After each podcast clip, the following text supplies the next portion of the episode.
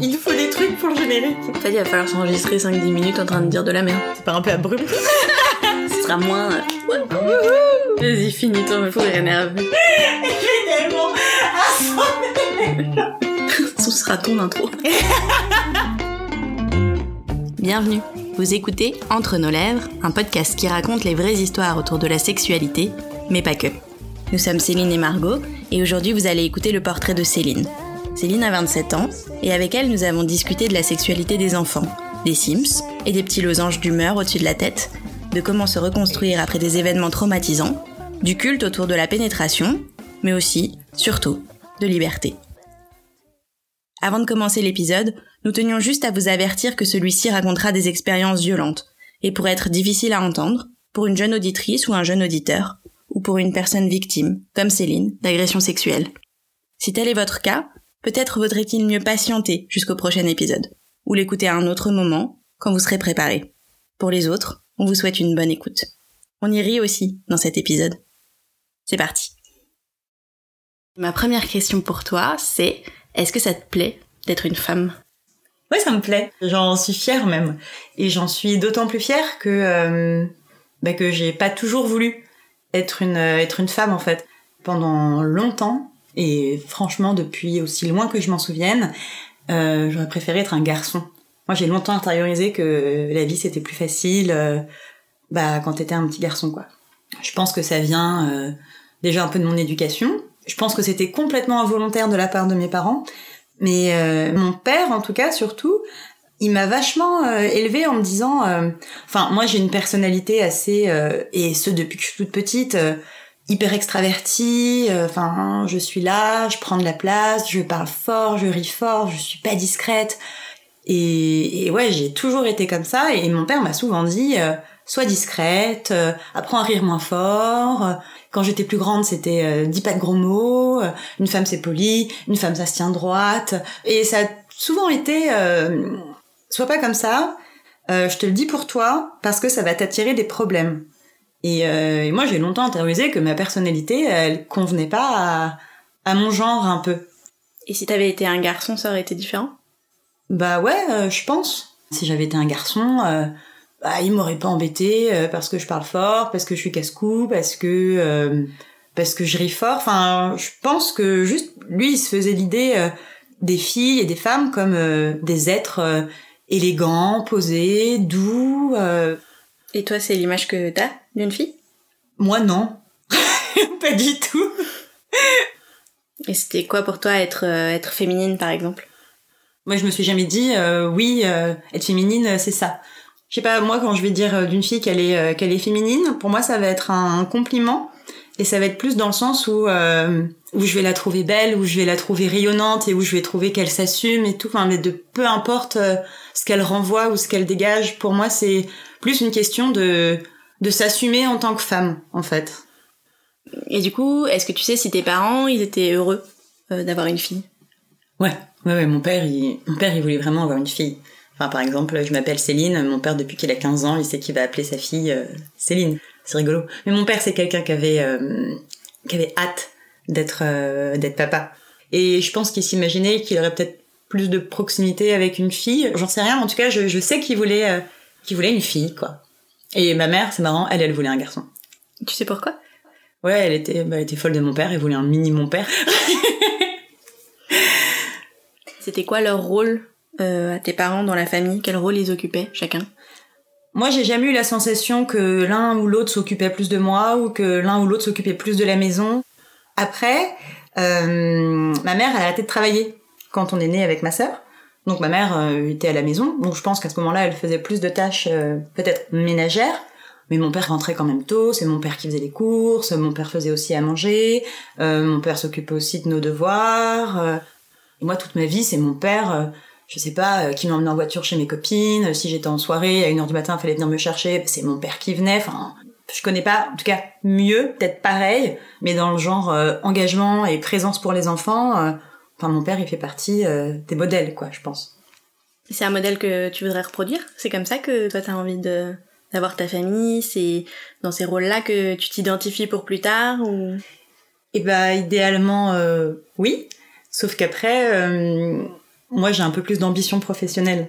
C'est-à-dire que pendant longtemps, je m'étais dit euh, ouais mais moi aussi quand j'aurai des gamins, j'arrêterai de travailler, euh, je serai comme ma mère, je serai là tout le temps. Euh, je veux un mari euh, qui rentre hyper tôt aussi parce que je veux pouvoir euh, refaire tout ça, je veux pouvoir offrir à mes enfants bah, toute la présence et tout l'amour que moi que moi j'ai reçu.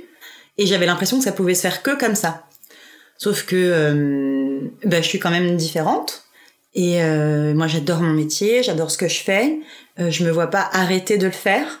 Je me... Et puis je pense aussi surtout qu'être mère au foyer, pour moi c'est une vocation, c'est un métier. C'est-à-dire que ma mère, euh, elle a eu une enfance un peu difficile et elle, c'était son rêve d'avoir des enfants et de s'en occuper tout le temps. Et pour ma mère, jamais elle l'a vécu comme une contrainte d'être à la maison avec nous. Le travail lui a jamais manqué. Ma mère, c'est pas quelqu'un de très sociable, donc elle avait assez peu d'amis en fait. Donc euh, être avec nous, ça lui suffisait. Moi, euh, je pense que je pourrais pas. Je pense que ça a été un peu compliqué de l'admettre, de le dire à mes parents aussi. Parce que le jour où je leur ai dit, bah non, mais moi en fait, j'arrêterai pas de travailler et, et peut-être que ouais, un jour je ferai appel à une nounou, euh, ça leur a fait drôle. Euh, après, j'ai essayé de leur expliquer aussi que euh, bah, je pouvais essayer quand même de, de, faire les deux. Il y a quand même plein de femmes qui y arrivent et que, que ouais, non, moi je pense, j'essaierai de reproduire une grande partie de ce que j'ai reçu, mais j'essaierai de lier à ça ma vie professionnelle et tout et tout. Et maintenant, on va parler de ton éveil sexuel. C'est quoi pour toi ton premier souvenir d'ordre sexuel?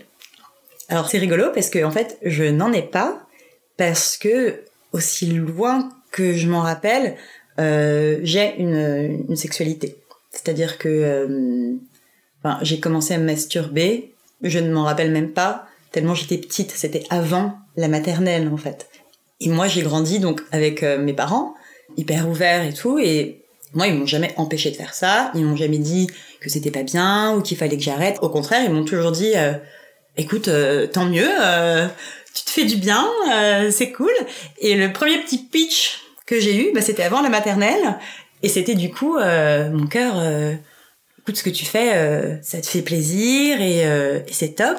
Mais par contre, c'est quelque chose qu'il faut faire dans l'intimité.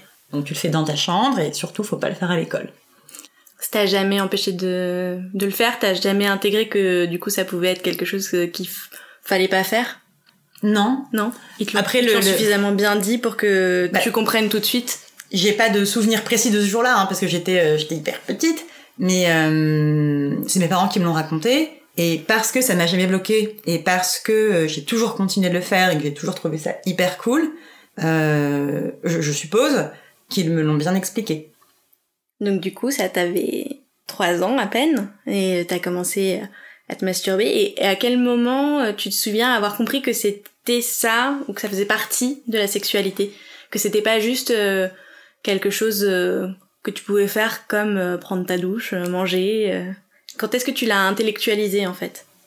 Ben moi déjà donc aujourd'hui je sais que c'était de la masturbation, mais petite donc évidemment pas du tout.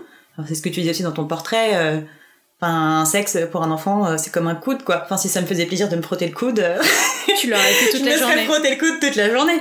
Mais euh, ouais, non. Et euh, me rappeler quand est-ce que j'ai intellectualisé que c'était une sexualité, euh, je sais pas trop. Après, cela dit, je sais que le sexe, j'ai su ce que c'était assez vite parce que je me rappelle qu'en CM1 ou en CE2, je sais plus, genre c'est moi qui l'expliquais à mes copines à l'école. Donc, je pense que mes parents avaient dû me l'expliquer. Et je crois que si, je crois que si, je savais que, que après me masturber, c'était quelque chose lié à la sexualité, parce que je me rappelle, c'était une réflexion que je me faisais, de me dire ce que je suis en train de faire. Si c'est du sexe, c'est-à-dire qu'il y a plein de gens qui le font, c'est-à-dire qu'il y a peut-être d'autres gens qui font ça. Je sais pas, je voyais pas ma sœur le faire, je voyais pas mes parents le faire, je voyais personne le faire, mes parents me disaient que c'était bien, et je me disais, est-ce que je suis pas la seule du monde à faire ça? Et t'as toujours été libre de leur parler de sexualité? Ouais, toujours. Euh, ouais, j'ai toujours pu leur poser plein de questions. Euh. Ils y répondaient? Ouais. Ouais. Ouais, ouais, mes parents n'ont jamais. Euh... Souvent, euh, souvent quand je décris le personnage de mon père, je pense qu'il est, il est tellement extraordinaire que c'est hyper abstrait pour plein de monde. Et, et souvent, je fais l'analogie avec Viggo Mortensen dans Captain Fantastic. Tu vois, il avait une façon, je trouve, très adulte de parler à ses enfants et de leur expliquer les choses telles qu'elles étaient, mais avec les bons mots. Pareil, pour faire le parallèle toujours avec ce film, il y a un moment où où il sort, il est complètement à poil devant ses enfants et puis même devant d'autres personnes et tout. Et, euh, et je pense que la nudité au sein d'une famille, ça peut choquer beaucoup de monde. Moi, je sais par exemple que toute ma vie, j'ai vu mes parents à poil. Mes parents se baladent à poil dans la maison. Euh, ma sœur et moi, c'est pareil. Même aujourd'hui, j'ai 27 ans, mes parents me voient toujours nus, il y a pas de problème. En fait, je pense que plus que des conversations aussi, c'est une énergie que tu renvoies. Enfin, moi, j'ai vraiment grandi dans une famille euh, où, vraiment on était ouvert sur tout et où il y avait aucun, vraiment aucun tabou, on pouvait se parler euh, de tout. Même mes petites histoires euh, d'amoureux à l'école, de j'ai fait un bisou avec la langue, de... Enfin, je rentrais, je leur racontais. Et à part du coup toutes ces questions de masturbation, à partir de quand t'as commencé à, à t'intéresser au fait de faire l'amour? Bah pareil, j'en ai pas trop de souvenirs. Cela dit, moi je tenais des journaux intimes. Et des fois, ça m'amuse euh, de les relire. Et c'est vrai que quand je lis mes journaux, euh, des fois j'ai 10 ans, euh, je parle de sexe. Et je me rappelle un jour, euh, j'étais amoureuse d'un mec de ma cité. Enfin, moi, je devais avoir... ouais, c'est ça, moi j'avais 11 ans, lui devait avoir 14 ans. Et je savais qu'il était amoureux d'une autre fille et tout. Et me dire, mais de toute façon, bah, je pourrais jamais sortir avec lui parce que je suis trop petite et je suis pas en âge de faire l'amour et peut-être qu'il fait l'amour avec elle. Donc, je sais pas si je me projetais faire l'amour avec lui. Mais en tout cas, euh, j'avais conscience qu'un couple, euh, ça faisait l'amour et que moi j'étais trop petite euh, pour le faire. Mais je savais que ça allait être un truc cool. Et j'avais hâte. J'avais vachement hâte d'avoir l'âge de faire l'amour. Et quand tu pensais à faire l'amour, est-ce que tu fantasmais quelque chose? Tu fantasmais un scénario Tu t'imaginais avec quelqu'un en particulier ou pas du tout? Ben alors, quand j'ai quand j'ai commencé à y penser petite, en fait, je me faisais des scènes, mais je m'imaginais plus grande. Donc euh, je me disais, euh, je sais pas, t'es amoureuse euh, de Jensen Ackles dans Dark Angel ou de de Max dans Roswell dans la trilogie du samedi. tu vois, ce genre de trucs. Donc en fait, je me faisais des scènes avec des acteurs comme ça. Et, euh, et je me projetais à quand j'aurais leur âge et que je serais grande et que, et que je ferais l'amour avec eux. Mais du coup, c'était quelque chose bah, typiquement du fantasme et, euh, et, du coup, tu, tu, me parles de séries télé, c'est des séries télé que qu'est née ton image, euh, tes représentations de ce que ça allait être le sexe? Ouais, je pense en grande partie. Je regardais beaucoup de, ouais, beaucoup de séries, beaucoup de films. Je lisais beaucoup de livres. Donc forcément, tu te fais une certaine image euh, du sexe. Toujours positive. Bah oui, toujours, toujours positive évidemment. Enfin voilà, le sexe dans les séries, dans les films bah, c'est toujours beau quoi. Les gens s'aiment les gens font l'amour c'est passionné. Euh, on se plaque contre les murs. Elle elle jouit en trois minutes. Euh, enfin genre il est rentré elle crie. Enfin t'as l'impression que c'est le truc le mieux du monde qui se fait le plus facilement du monde. Easy peasy. Et euh, ouais. Et non aussi je me faisais euh, mais pareil putain mais j'étais petite. Le dimanche soir sur M6 il y avait des films érotiques. Et moi j'avais la télé euh, dans ma chambre. Je dormais dans la même chambre que ma sœur et j'attendais que ma sœur s'endorme et que mes parents aient bien fermé la porte du salon pour pouvoir me mater le film érotique et tout. Enfin, tu sais, j'y repense, mais j'avais 10 ans. L'angoisse. Ça te faisait quelque chose? Ouais, bah, je me masturbais devant. Du coup, maintenant, on va parler de ta première fois. Et euh, je voulais te demander comment ça s'était passé. Alors, ma première fois, j'avais 15 ans. Après, euh, ma première fois, euh, bah, c'est compliqué. En fait, elle est, euh, elle est énormément définie par, par un truc qui m'est arrivé beaucoup plus tôt. je venais d'avoir 13 ans. C'était ma rentrée de quatrième. C'était les vacances de la Toussaint, je me rappelle. Et il faisait nuit tôt. Enfin, avec une copine, on voulait, on voulait sortir un soir et mes parents étaient pas du tout au courant. Je devais dormir chez elle et, et donc on sort et comme c'était un peu loin on décide de prendre le bus. Et dans le bus, euh, dans le bus, on se fait emmerder, euh, on se fait emmerder par des mecs. Et on a paniqué, on, on est sorti euh, à l'arrêt, à l'arrêt juste après. Et du coup, ils nous ont suivis et, ils nous ont violés. Et ils étaient combien? Ils étaient quatre. Est-ce que tu te souviens un peu de ce à quoi ils ressemblaient, ce qu'ils pouvaient, ce qu'ils ont dit, s'ils ont dit quelque chose? Euh, je me rappelle qu'ils étaient quatre. Euh, je me rappelle qu'ils étaient blancs. Est-ce que tu te souviens de leur âge? Tu saurais un peu. Oh, je. Ils étaient plus vieux que vous? Ouais, mais en fait, je saurais pas dire. Tu sais, je me rappelle pas de leur visage. Je suis même. Franchement, demain, je les croise dans la rue, je les reconnais pas. Je dis ça, mais si ça se trouve, euh, mon cerveau se réveillerait et d'un coup je les reconnaîtrais. Mais là aujourd'hui, je suis incapable euh, de m'en souvenir. En fait, c'est, j'allais dire, c'est marrant. Euh, essayer de se rappeler de ça. Moi, je l'assimile vachement à, tu sais, quand tu travailles le matin, t'as fait un rêve, tu te rappelles de ton rêve, t'essaies de t'en souvenir, mais en fait, tu te souviens de flash, tu te souviens de sensations, parce que tu ressens quand tu rêves et tout, des, des sentiments, des trucs que t'as pensé, mais euh, mais c'est décousu. C'est euh, c'est presque abstrait, tellement abstrait que j'ai quand même passé longtemps à me demander si c'était vraiment euh, arrivé ou pas.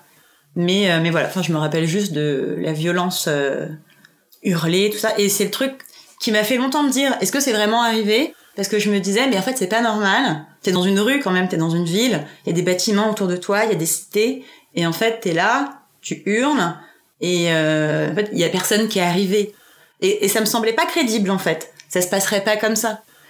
Donc, euh, donc ouais, je me rappelle de ça. Dans la violence de ce qu'ils vous ont infligé, est-ce qu'ils vous frappaient aussi? Ouais, ouais, ouais, non, c'était ultra violent.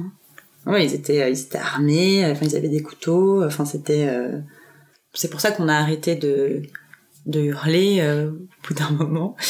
Euh, et ce dont je me souviens, enfin, je dis que je m'en souviens, mais c'est plus des flashs en fait que j'ai, c'est qu'il y en ait un à un moment qui demande s'il faut qu'on nous tue. Et, euh, et, en fait là c'est le moment où ça, où ça prend fin parce que euh, je pense que ça fait peur aux trois autres. Je pense que eux euh, ça les dérangeait pas euh, de faire ça, mais je pense que nous tuer euh, non. Donc là en fait c'est le moment où en fait ils se mettent à paniquer. Je pense que le truc prend fin et ils se cassent et et puis et puis ils nous laissent là quoi.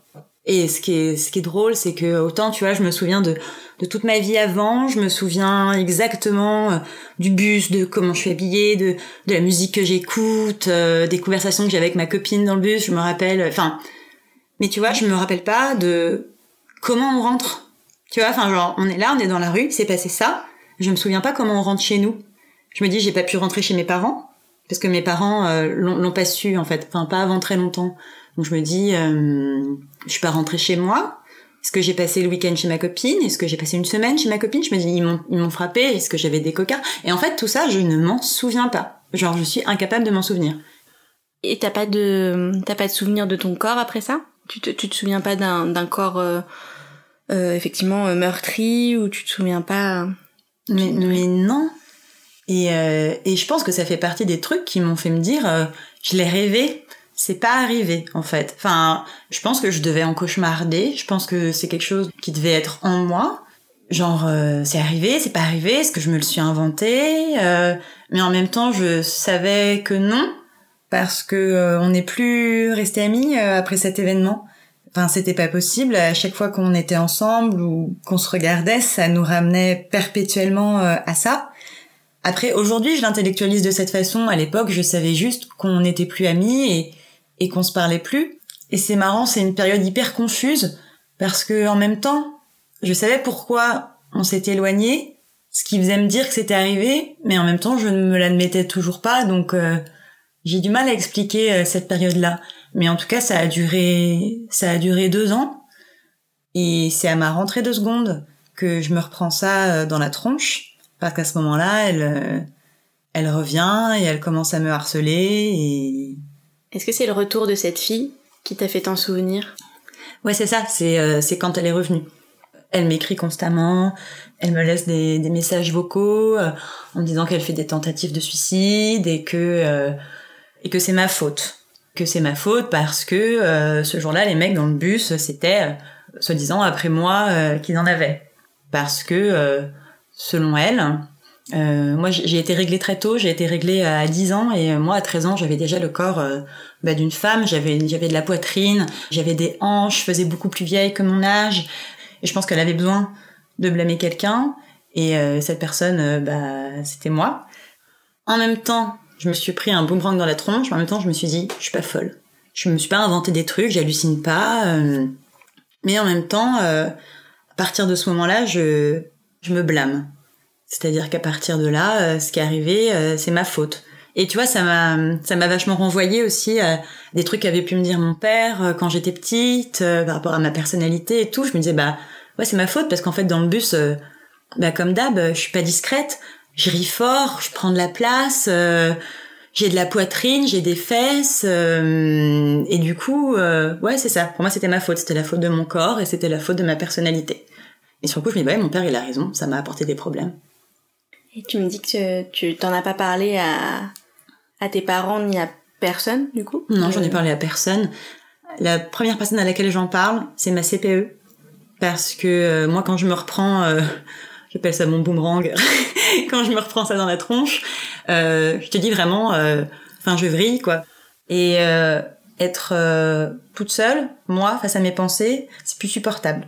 Aller en cours, donc à ce moment-là je rentre au lycée, euh, les cours c'est pas supportable pour moi. C'est-à-dire que tu sais, tant que je peux me divertir, tant que je peux regarder des séries, des films, euh, je sais pas, euh, lire, je lis énormément. Dans ces moments-là ça va parce que je ne pense pas du coup, je sèche les cours. Euh, je peux pas dire à mes parents que bah, que je sèche les cours et je peux pas rester à la maison non plus. Donc euh, donc en fait, je passe mes journées au CDI. Au bout d'un moment, euh, bah, la meuf du CDI, euh, bah, elle m'emmène voir la CPE. Et la CPE, bah évidemment, elle elle me elle veut me renvoyer euh, en cours. Sauf que moi, euh, bah je veux pas y aller et et ça me panique même. Et je pense que bah, je pense que je fais une crise. Je je pleure, je, crie, je, crois même que je me débat. Et je me rappelle assez peu, mais en, tout cas, ça l'alerte assez bah, pour qu'elle me garde avec elle et pour qu'elle discute avec moi. Et donc c'est à elle que j'en parle euh, pour la première fois. Et du coup, euh, et du coup, elle m'a laissé euh, sécher les cours. Elle m'a laissé euh, rester au CDI tout le premier trimestre, mais elle m'a prévenu que les absences, elle pourrait pas les effacer de mon bulletin, qu'elles apparaîtraient forcément et que, et que mes parents seraient mis au courant. Donc le premier trimestre arrive et euh, du coup ce qui devait arriver euh, arriva et mes parents ont découvert que j'avais séché les cours. Ils ont pas compris parce que moi jusque-là j'ai toujours été une élève euh, sérieuse et assidue avec d'excellentes notes. Donc ce revirement de situation, ça les dépasse. Donc ils s'interrogent et, et je suis obligée de leur donner une raison. Après je me vois pas, je me vois pas à ce moment-là leur leur dire que j'ai été violée. Déjà déjà parce que je sais pas, j'ai pas envie de briser un peu euh, cet amour et ce bonheur qu'il y a dans la maison. J'ai pas envie qu'ils me voient comme ça. Et donc du coup, je, je leur raconte tout ce qui s'est passé. Je leur mens pas totalement, mais je leur dis que ça n'est arrivé qu'à mon ami, qu'il n'y a qu'elle qui a été violée. Moi, je leur dis que les mecs m'ont tabassé, que je suis tombée dans les pommes et que ça les intéressait pas de me violer si j'étais pas consciente.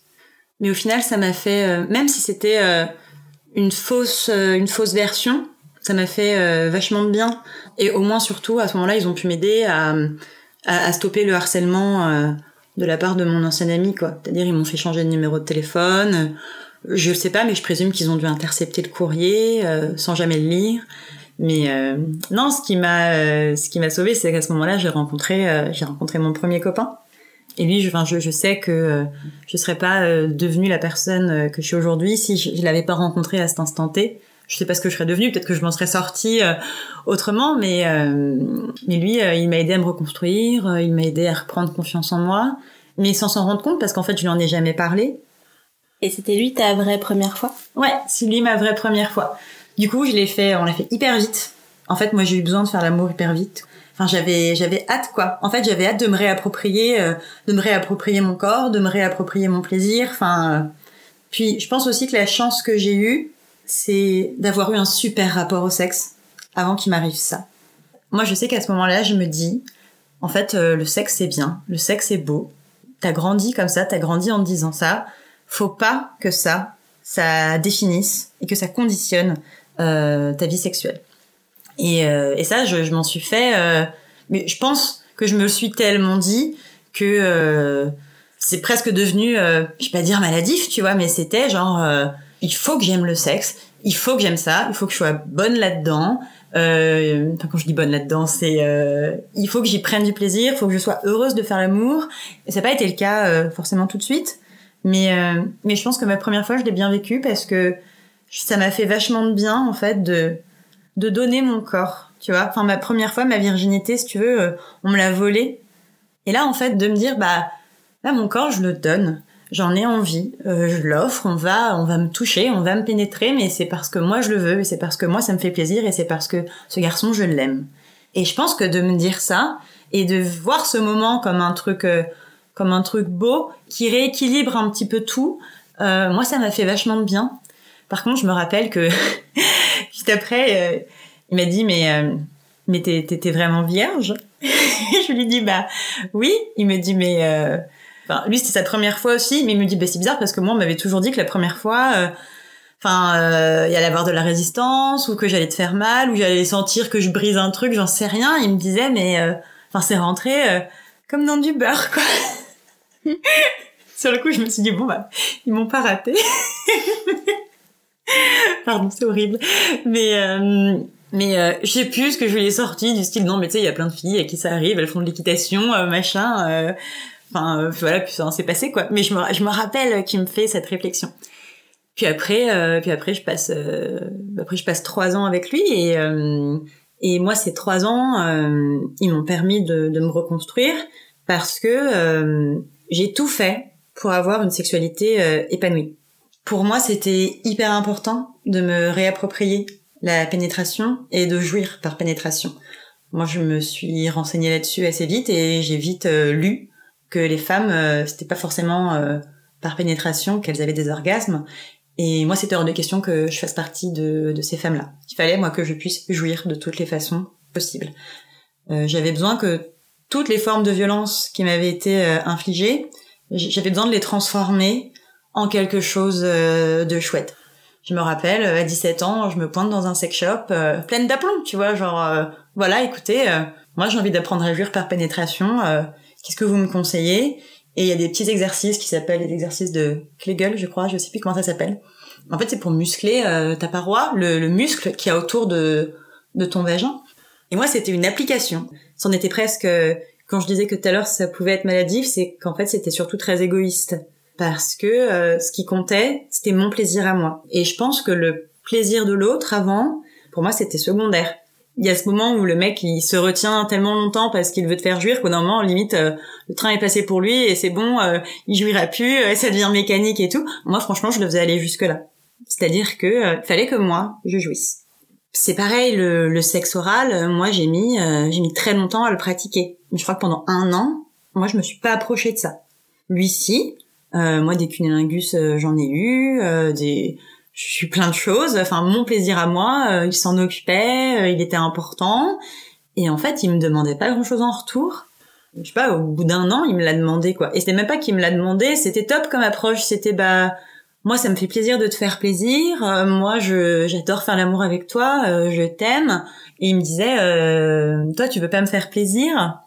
Et si j'avais envie de lui faire plaisir mais cette chose-là, son pénis, elle me faisait peur. Et pourquoi ça te faisait peur? Euh, bah, je sais pas. euh, enfin, enfin, si je sais. euh, en fait, c'est un truc qui euh, qui nous ont fait nous mettre ça dans la bouche. Et moi, je me rappelle avoir le sentiment d'étouffer et ça m'effrayait. Mais après, j'ai pris sur moi parce que euh, bah parce que je l'aimais et parce que j'avais envie de lui faire plaisir.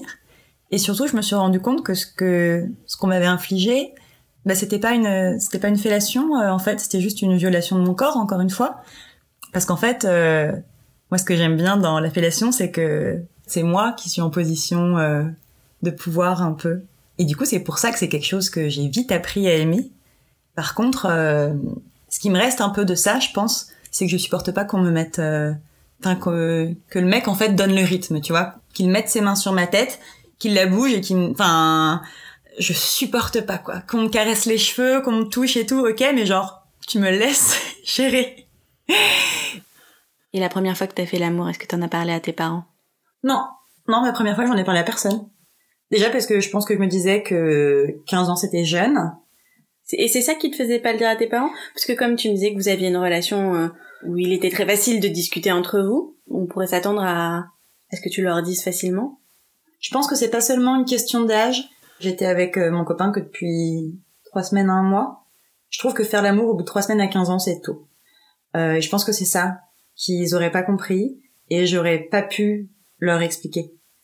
Euh, donc c'est pour ça que j'en ai pas parlé. Mais tout comme j'en ai pas parlé à ma sœur, tout comme j'en ai vraiment parlé. euh, Enfin, j'ai fait l'amour et, et dans mon coin quoi. Ça m'a fait du bien à moi, mais j'en ai parlé à personne. Après, j'avais pas d'amis donc. euh, Tu pas d'amis à ce moment-là? Non. Non, non, moi, euh, après ça, euh, je suis devenue quelqu'un d'assez solitaire. Tu sais, euh, je sais pas si t'as déjà joué aux Sims, mais euh, les Sims, tu sais, ils ont un petit truc au-dessus de leur tête qui indique leur humeur, c'est vert, c'est rouge, c'est orange et tout. Et moi, j'avais l'impression que j'avais un truc rouge au-dessus de la tête.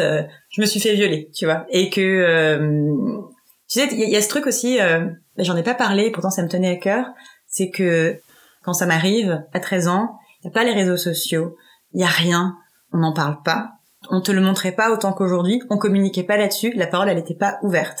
Et moi j'avais le sentiment, tu vois, que ça m'était arrivé qu'à moi, que j'étais toute seule. Et, euh, et, je pense que c'est parce que je me sentais si seule que je me sentais pas euh, d'avoir des amis. Ma première vraie amie, je l'ai, euh, j'ai 17 ans. Moi de 13 à 17 ans, j'ai pas d'amis. Et la vraie version du coup, quand est-ce que t'en parles à tes parents? La vraie version, je suis obligée d'en parler à mes parents euh, quand j'ai 19 ans. Parce qu'en fait, je, je me suis fait violer une deuxième fois. Euh, j'avais, j'avais donc 19 ans. Et je rentrais chez moi euh, un soir à la gare du Blanc-Ménil. Il était pourtant tôt, il était 19h, c'était en plein été. Et à la gare, il y a, deux mecs qui m'interpellent en voiture, qui me demandent, je sais plus, ils me demandent l'heure ou le chemin, euh, j'en sais trop rien. Et je m'approche et, euh, et en fait, il m'attrape et il m'embarque euh, dans la voiture. Et à ce moment-là, je sais pas comment, je sais pas comment te l'expliquer. Euh, je me déconnecte complètement de mon corps. Je, je, je sais ce qui va m'arriver. Peut-être pour l'avoir déjà vécu, j'en sais rien, mais je me dis ça va arriver. Et là, j'ai cette réflexion. Euh, je sais que c'est horrible de dire ça, mais je me dis, euh, en fait, quand tu te débats, euh, c'est plus dur. C'est pire. Ouais, c'est pire. On te frappe, c'est violent, t'as mal. Et donc du coup, je me dis, bah en fait, tu sais quoi, tu, tu fermes les yeux, t'écartes les jambes et ça se finira plus vite. Et ça se finit. Euh, ils ouvrent la porte de la voiture, euh, ils me balancent dehors et, et puis voilà. Euh, je me rappelle, j'atterris près du stade. je connais bien la ville. Tu t'en rappelles de cette fois-là? Ouais, cette fois-là, je m'en rappelle bien.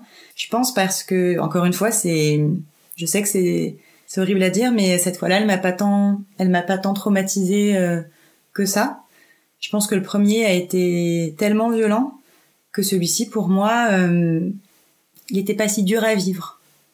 Je rentre chez moi à pied et du coup, j'arrive à la bourre et en fait, moi, quand je rentre d'habitude à la maison, je je vais embrasser mes parents, je vais embrasser ma sœur. Euh, et là, je rentre et, et je dis bonjour à personne. Je file prendre ma douche et je me rappelle, je, cherche l'alcool à 90, je le trouve pas et je le demande à ma sœur. Et euh, après, je, je, file dans ma chambre et, là, ma sœur me rejoint. Et je pense que ça avait éveillé ses soupçons. Là, elle me confronte. Euh, J'ai pas trop envie de lui dire, mais euh, mais elle insiste et, euh, et, je finis par craquer et lui dire que c'est arrivé. Et là, elle me dit par contre, il faut aller en parler aux parents. Après, ce que j'ai pas dit, c'est que ma sœur, entre temps, je lui avais raconté ce qui m'était arrivé quand j'avais 13 ans. Et cette fois, bah, elle voulait pas mentir à mes parents. Puis moi, je pense que j'avais plus envie de, de leur mentir non plus. Et donc, on va dans le salon. Et en fait, moi, j'avais pas la force de le dire à mes parents. C'est ma sœur qui l'a fait pour moi. S'en est suivi une longue conversation euh, avec eux. Donc, euh, on discute quand même énormément. Et mon père insiste pour qu'on aille voir la police. Donc, je me rappelle, on se pointe au commissariat. Et déjà, c'est mal foutu, quoi. Enfin, T'arrives, euh, bah pourquoi vous êtes là? Bah je veux porter plainte. Pourquoi? Je me suis fait violer. Ok. T'attends une demi-heure. Euh, et deux mecs qui viennent te chercher. Et là, pour moi, s'ensuit un interrogatoire. C'est-à-dire que là, pour moi, je suis face à deux types qui sont là pour soutirer des informations, mais qui sont pas là pour moi. J'ai pas la sensation d'avoir été euh, reçue comme quelqu'un dont on devait s'occuper, comme une victime en fait. Euh, on m'a pas forcément bien parlé, on m'a pas bien traité. Je trouve pas qu'on ait fait preuve de, tact ou de gentillesse ou d'empathie. Et surtout, on m'a prise à défaut. C'est-à-dire que moi, quand je leur raconte ce qui s'est passé la veille, je pense que je le raconte avec beaucoup de calme et de lucidité. Je suis pas en état de choc, comme on peut s'imaginer qu'une victime de viol euh, peut l'être euh, le lendemain. Et du coup, ils me croient pas. Il y a un truc aussi qui m'ont qui m'ont demandé qui m'a rendue assez folle. Ils m'ont demandé comment j'étais habillée. Et effectivement, je portais une jupe. J'avais une petite jupe taille haute, patineuse, qui m'arrivait au-dessus du genou. Et, et tu le sens quand même euh, dans le regard, euh, le ton accusateur, genre, ouais, bah, en même temps, t'étais en jupe, quoi. Et pourtant, à l'époque, j'étais pas sensibilisée euh, au féminisme et à toutes ces choses-là. Mais ça m'a quand même, ça m'a quand même vachement choqué. Je me suis rendu compte qu'elle était pas normale, cette réflexion. Enfin bref, enfin, ça s'est très mal passé. Puis je pense que cet interrogatoire, comme je l'appelle, il a bien dû durer 4 heures. Enfin, quand même, c'est énorme. Et, euh, et ils lâchent pas l'affaire. Enfin, eux, ça leur paraît inconcevable que je réagisse de cette façon après euh, ce qui est censé euh, m'être arrivé, parce que pour eux, c'est pas vrai. Hein. Et, euh, et donc ils cherchent, ils cherchent, et ils cherchent vraiment la petite bête, et ils me poussent à bout. Ils vont jusqu'à accuser mon père d'attouchement pour me faire parler. Et à un moment, je finis par craquer, quoi. Je m'effondre littéralement en pleurs, et je finis par leur lâcher que oui, si je réagis de cette façon et si là je suis pas en état de choc comme ils l'attendraient, comme ils espéreraient de moi, déjà ça m'énerve. Pourquoi est-ce qu'est-ce qu'on attend de toi en fait? Est-ce que tu peux pas juste réagir comme comme toi tu veux réagir? Et donc je finis par leur lâcher ce qui m'est arrivé quand j'avais 13 ans. Je finis par leur parler de mon premier viol et je leur explique que c'est pour ça que celui-ci il m'atteint moins, il me traumatise moins parce qu'il est beaucoup moins violent. Et eux, à partir de ce moment-là, ils ne se focalisent que sur le premier viol. Bon, déjà, peut-être que l'autre, en fait, ils y croyaient pas. Et là, ils commencent à me dire que euh, j'ai 10 ans pour déposer plainte pour ce viol, et que là, il faut impérativement que je relance toutes les démarches, que, que je porte plainte, et qu'il faut absolument trouver les coupables. Ce qu'en soit, j'entends, mais moi, j'essaie de leur expliquer que qu'aujourd'hui, je vais bien, que j'ai pas envie de me replonger là-dedans, et puis que surtout, comme je l'ai déjà dit, bah, je m'en rappelle pas très bien. Pour moi, c'est comme me rappeler d'un vieux rêve. Et ces mecs-là, si je les crois, je serais incapable de les identifier. Et là, ils me disent, mais attendez, euh, mais on peut vous faire vous rappeler tout, on peut vous mettre sous hypnose, vous allez, euh, ce sera comme si c'était arrivé hier.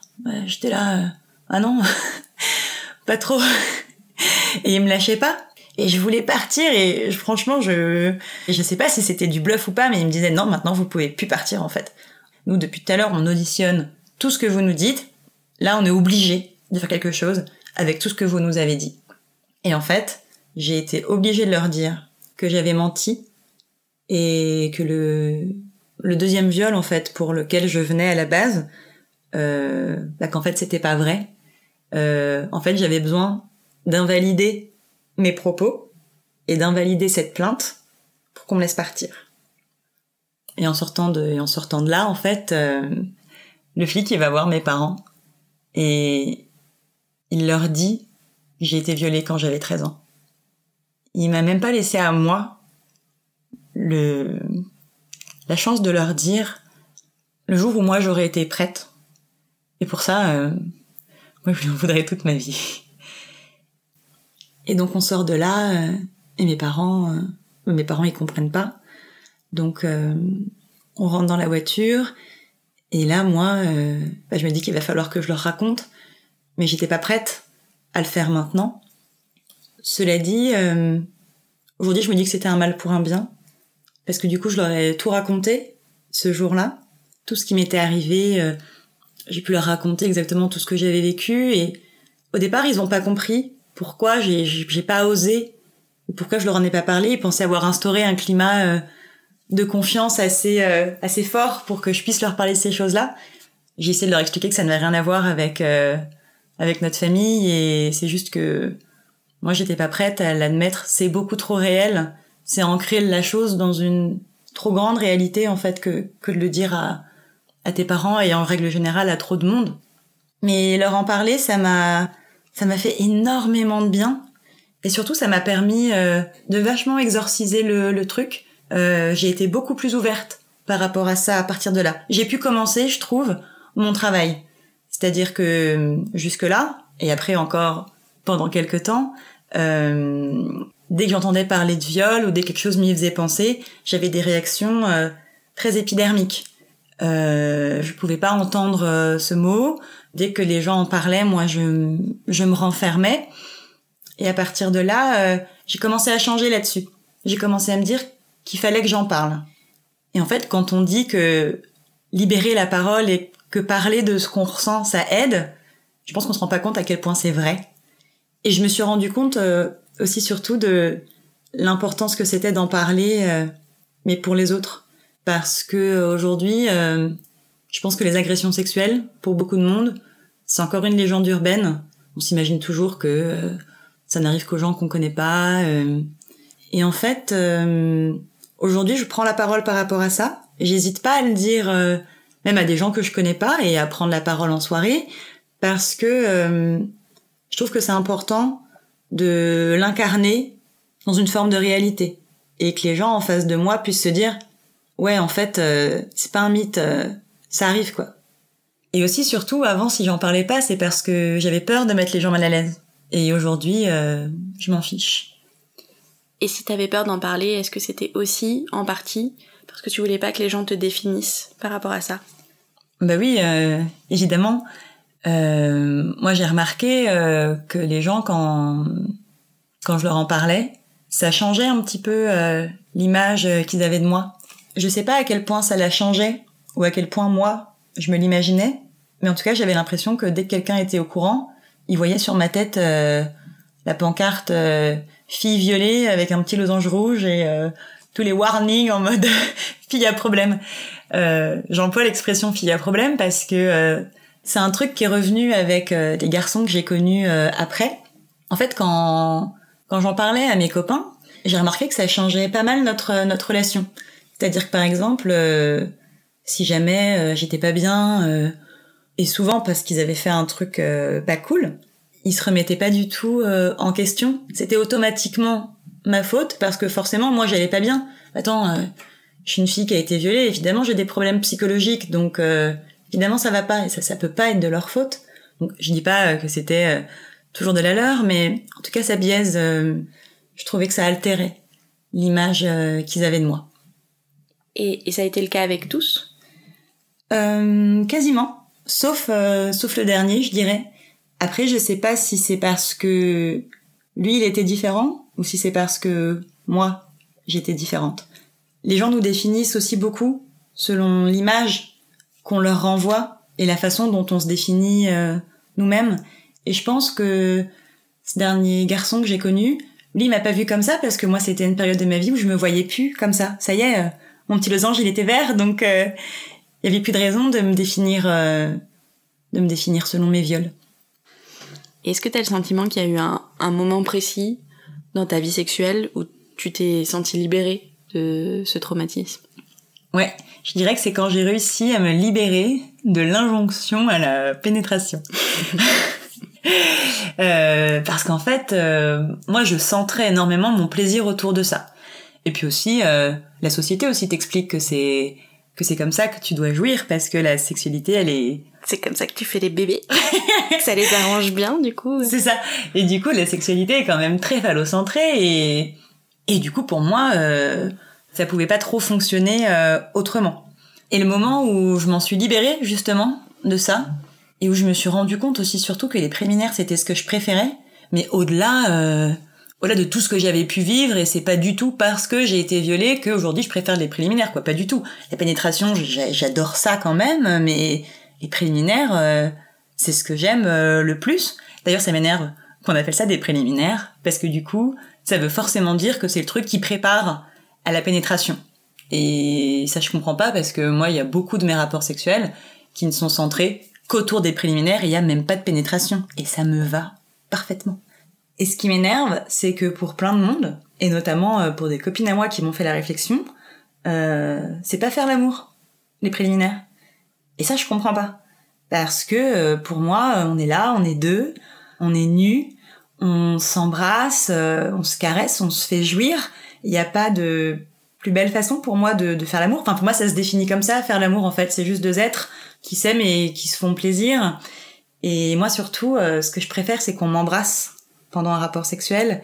Et pendant la pénétration, euh, c'est pas systématique et c'est pas forcément pratique.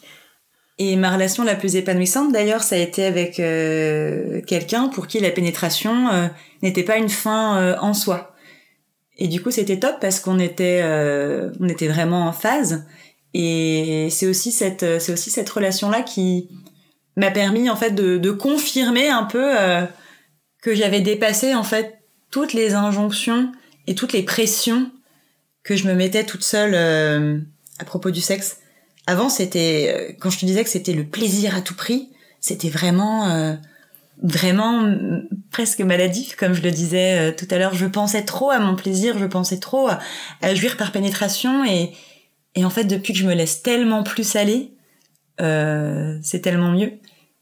Et voilà, aujourd'hui, euh, aujourd'hui, je me sens en phase euh, avec ma sexualité. Et avec ton corps, est-ce que tu te sens en phase aussi? Est-ce que tu l'aimes? Euh, Ouais, ça y est, ça y est, je l'aime bien. Euh, j'ai longtemps eu un rapport conflictuel avec lui, pas parce que je l'aimais pas, parce que j'ai toujours été à l'aise avec mon corps, je me suis toujours montrée nue facilement. Euh, en fait, j'étais mal à l'aise euh, avec le désir que mon corps pouvait susciter. C'est-à-dire que moi, on m'a souvent dit que j'étais euh, une fille sensuelle, et ça, c'est quelque chose qui me, qui à l'époque me rendait folle. Donc moi, je faisais tout pour me cacher. Donc euh, il fallait que je me cache derrière euh, des vêtements, derrière des coupes de cheveux extravagantes. Euh. donc je suis passée par des phases vestimentaires et capillaires assez particulières. en fait, je pense que j'avais envie, quitte à me faire remarquer, que ce soit parce que j'avais un look un peu extravagant, plutôt que par mon corps en fait. Et au bout d'un moment, je me suis rendu compte que je dépensais toute mon énergie à me réapproprier mon corps euh, sexuellement, mais que euh, que je me le réappropriais pas vraiment, que j'apprenais pas à l'aimer. Et ça, je crois que ça a été mon plus gros travail, d'apprendre à aimer mon corps et d'apprendre à m'aimer euh, moi. Et je me souviens au début, quand j'ai commencé à me dire, allez, je me réapproprie mon corps pour de vrai, et mon corps, je vais le montrer, et c'est pas grave si on le voit. Du coup, je mettais euh, des robes ou des jupes, euh, des talons, et j'avais l'impression d'être déguisée. Et, euh, et, au bout d'un moment, j'ai fini par bah, par y prendre goût, et c'est un peu le moment où j'ai eu le sentiment d'avoir gagné. Je me suis dit, on m'a pas détruite. Donc donc non, donc maintenant mon corps je l'aime et et, et ça c'est quelque chose qui me rend vraiment heureuse. Pour toi, des cinq sens, lequel est le plus lié à la sexualité? Euh, C'est marrant parce que c'est une de nos de nos questions préférées. J'arrive pas trop euh, à y répondre parce que je trouve que ce qui est ce qui est marrant avec le sexe, c'est que c'est le seul truc en fait qui réunit euh, qui réunit les cinq. Moi, je vois pas d'autre chose qui regroupe les cinq sens. Après, si je devais vraiment choisir, euh, je pense que j'hésiterais entre le toucher et le goût le goût, parce que je crois qu'un des trucs qui m'excite le plus, c'est le goût de la langue de quelqu'un, ou le goût de sa peau, ou le goût de son sexe. Et, euh, et le toucher, parce que euh, là, c'est par rapport à moi. Euh, moi, ce qui me fait le plus partir, c'est qu'on me caresse, mais pas forcément, euh, pas forcément le sexe, quoi. Les, les jambes, euh, les bras, le ventre, la poitrine. ça, ça, me, ça, ça fonctionne bien chez moi. Et, et tu me disais tout à l'heure que que pendant longtemps ton viol avait défini qui tu étais. Et aujourd'hui, est-ce que tu as l'impression que la sexualité épanouie que tu arrives à avoir définit qui tu es? Oui euh, et non. Euh, je pense que ma sexualité, elle est de base définie par la personne euh, que je suis. Et qu'après, euh, ma sexualité, elle intervient à nouveau. Enfin, je trouve que c'est un cercle vertueux aujourd'hui. Euh, moi, on m'a souvent dit que j'étais quelqu'un de très, de très libre c'est-à-dire que euh, dans la vie, je n'impose pas de limites et pas de contraintes. Et, en fait, dans la vie, moi, je fais ce que je veux. Genre, euh, un boulot, il me saoule, euh, je le quitte, j'en prends un autre. L'autre, il me saoule encore, bah, allez, je me mets en freelance. et je pense que je suis aussi très libre dans ma sexualité parce que je m'impose aucun tabou. Il y a des choses que j'aime, que je partage. J'en parle hyper ouvertement. Et je pense que que ma sexualité, voilà, est très influencée par ma liberté, par mon ouverture d'esprit et hum, par le rapport que j'ai aujourd'hui avec mon corps. Et je pense qu'elle me le renvoie bien. Et aujourd'hui, le fait d'avoir une sexualité aussi chouette, ça me fait encore plus me sentir bien. Et, euh, et ouais, c'est ça, c'est un cercle vertueux. Tu me parlais de liberté justement et je me demandais si c'était quelque chose que tu as appliqué aussi euh, à tes relations euh, amoureuses. Par exemple, est-ce que tu as besoin d'être amoureuse pour avoir des relations sexuelles? Alors, oui, mais après c'est parce que je dissocie véritablement euh, l'état d'être amoureuse et l'amour. En fait, pour moi, être amoureuse, c'est vraiment un truc éphémère qui dure pas très longtemps, euh, de pas du tout rationnel. tu vois, c'est cette phase un petit peu. Et pour moi, aimer quelqu'un, c'est différent. C'est quand t'as passé du temps avec cette personne. Et pour moi, pour aimer quelqu'un, il faut le connaître. Euh, peut-être pas encore dans son entièreté, mais il faut aimer la personne euh, qu'il est. Et des fois, tu peux tomber amoureuse de gens que tu connais pas trop, tout comme euh, tu peux ne pas tomber amoureux de quelqu'un euh, qu'en fait tu aimes. Mais euh, mais voilà, moi je dissocie vachement les deux. Et du coup, pour faire l'amour, j'ai besoin d'être dans un certain état, ou en tout cas, j'ai besoin de l'avoir fantasmé avant. Je suis incapable de faire l'amour avec quelqu'un si j'ai pas eu le temps avant d'en faire naître l'envie. Qu'est-ce que t'attends de lui? Euh, Moi, j'attends qu'il écoute mon corps. Et puis, j'attends aussi qu'il aime me faire plaisir. Enfin, même si aujourd'hui mon plaisir, euh, je m'en détache, euh, ça reste important pour moi. C'est-à-dire que moi, il y a un truc qui me rend assez dingue. Un rapport sexuel, il s'arrête euh, quand le mec il a éjaculé. Genre, mec, euh, moi, si j'ai pas eu le temps d'avoir un orgasme, je m'en fous que tu viennes de jouir. Tu peux me faire un cuni, euh, tu peux faire autre chose. Il y a plein d'autres trucs que tu peux faire, mais s'il te plaît, tu me finis. Il n'y a pas de raison. Il n'y a pas de raison, tu vois. Et en fait, euh, c'est très très très très très très rare qu'un mec euh, fasse ça. Et quand tu le réclames, ils osent pas dire non, mais ils sont là. Et moi, je suis là, mais euh, en fait, c'est pas une c'est pas une corvée quoi. Enfin, je veux dire, nous des fois, on est en train de faire l'amour. moi, j'ai eu un orgasme. Toi, t'as envie de finir dans ma bouche. bah, ok. Et moi, je te le fais volontiers. Mais du coup, quand toi, t'as eu ton orgasme, bah si moi après j'ai envie d'autre chose, tu peux me le faire. Mais ça, c'est pas encore normal dans leur tête. Est-ce que ça a pu être euh, un sujet de dispute ou de frustration, la, le sexe? Euh, De dispute, euh, non jamais. J'ai un souvenir d'une dispute par rapport à ça, mais c'était pas tant par rapport à la relation sexuelle en elle-même, c'était juste par rapport au sujet quoi. Moi c'est un truc qui m'avait rendu folle et qui m'avait fait beaucoup de mal. Euh, je me rappelle, c'était avec euh, un de mes ex. On rentrait, on habitait ensemble, on, rentrait chez nous. Et lui, euh, il était, en fait, il était batteur dans un groupe de musique. Et puis, en même temps, il était ingénieur informatique. Et je sais plus, on avait une grande discussion philosophique autour de, bah, si tu pouvais choisir que ça ou ça, qu'est-ce que tu choisirais?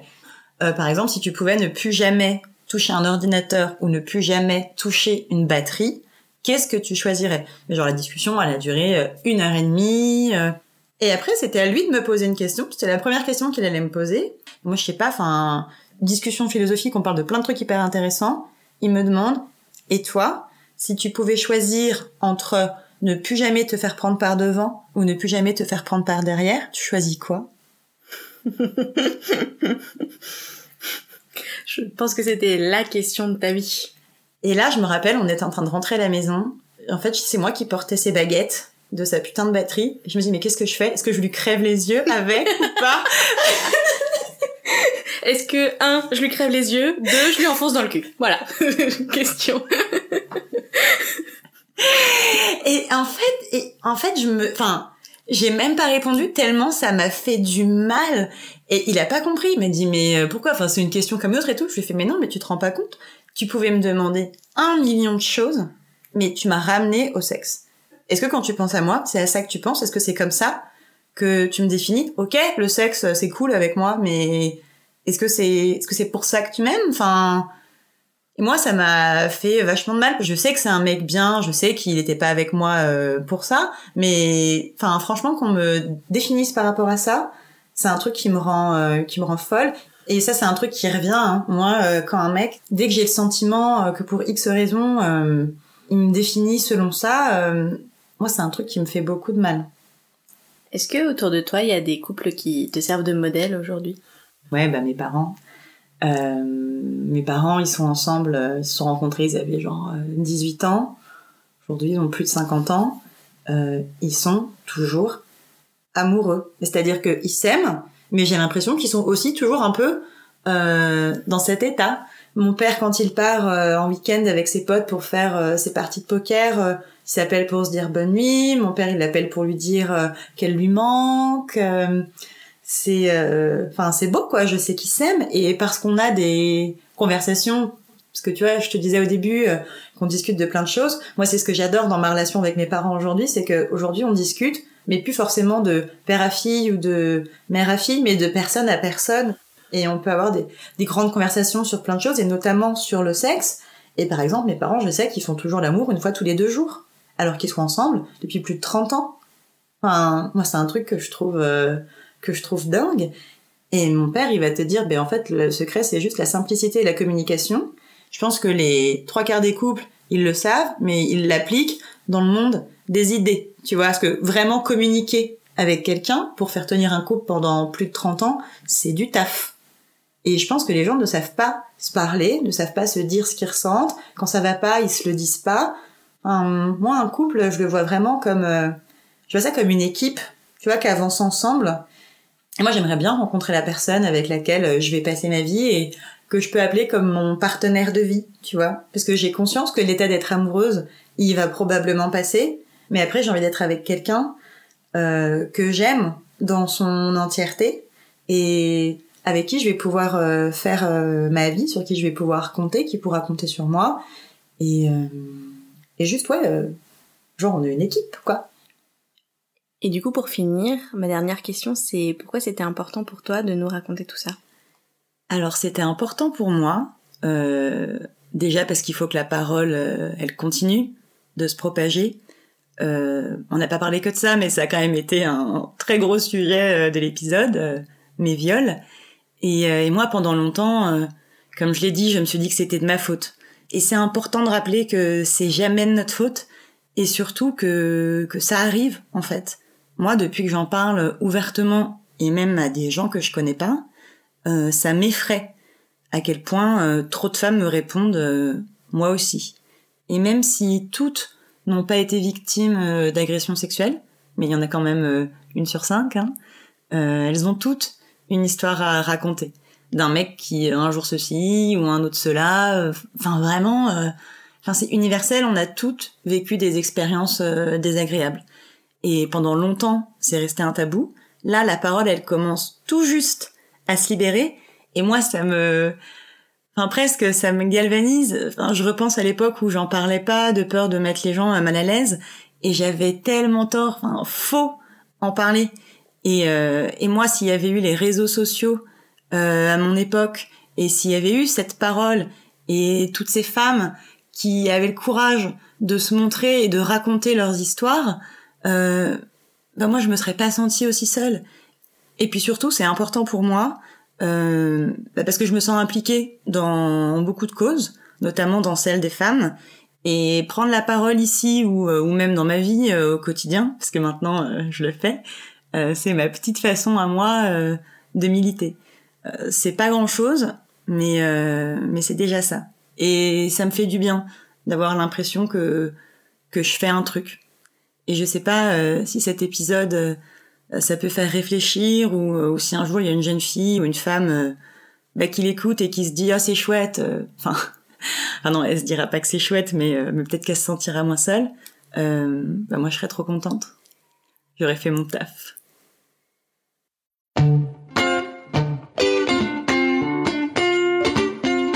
Merci à toutes et à tous d'avoir écouté cet épisode d'Entre nos lèvres. Pour ceux qui ressentiraient le besoin d'en discuter, nous vous conseillons d'en parler à vos parents, à un ami, à un conseiller scolaire ou une personne de confiance. Vous pouvez aussi, bien évidemment, nous écrire à hello at Et pour ne pas rater le prochain épisode, pensez à vous abonner ou à nous suivre sur Instagram, Facebook et Twitter, at Entre nos lèvres, ou sur notre site internet, entrenolèvres.fr, où nous écrivons aussi. N'oubliez pas non plus de vous inscrire à notre super newsletter.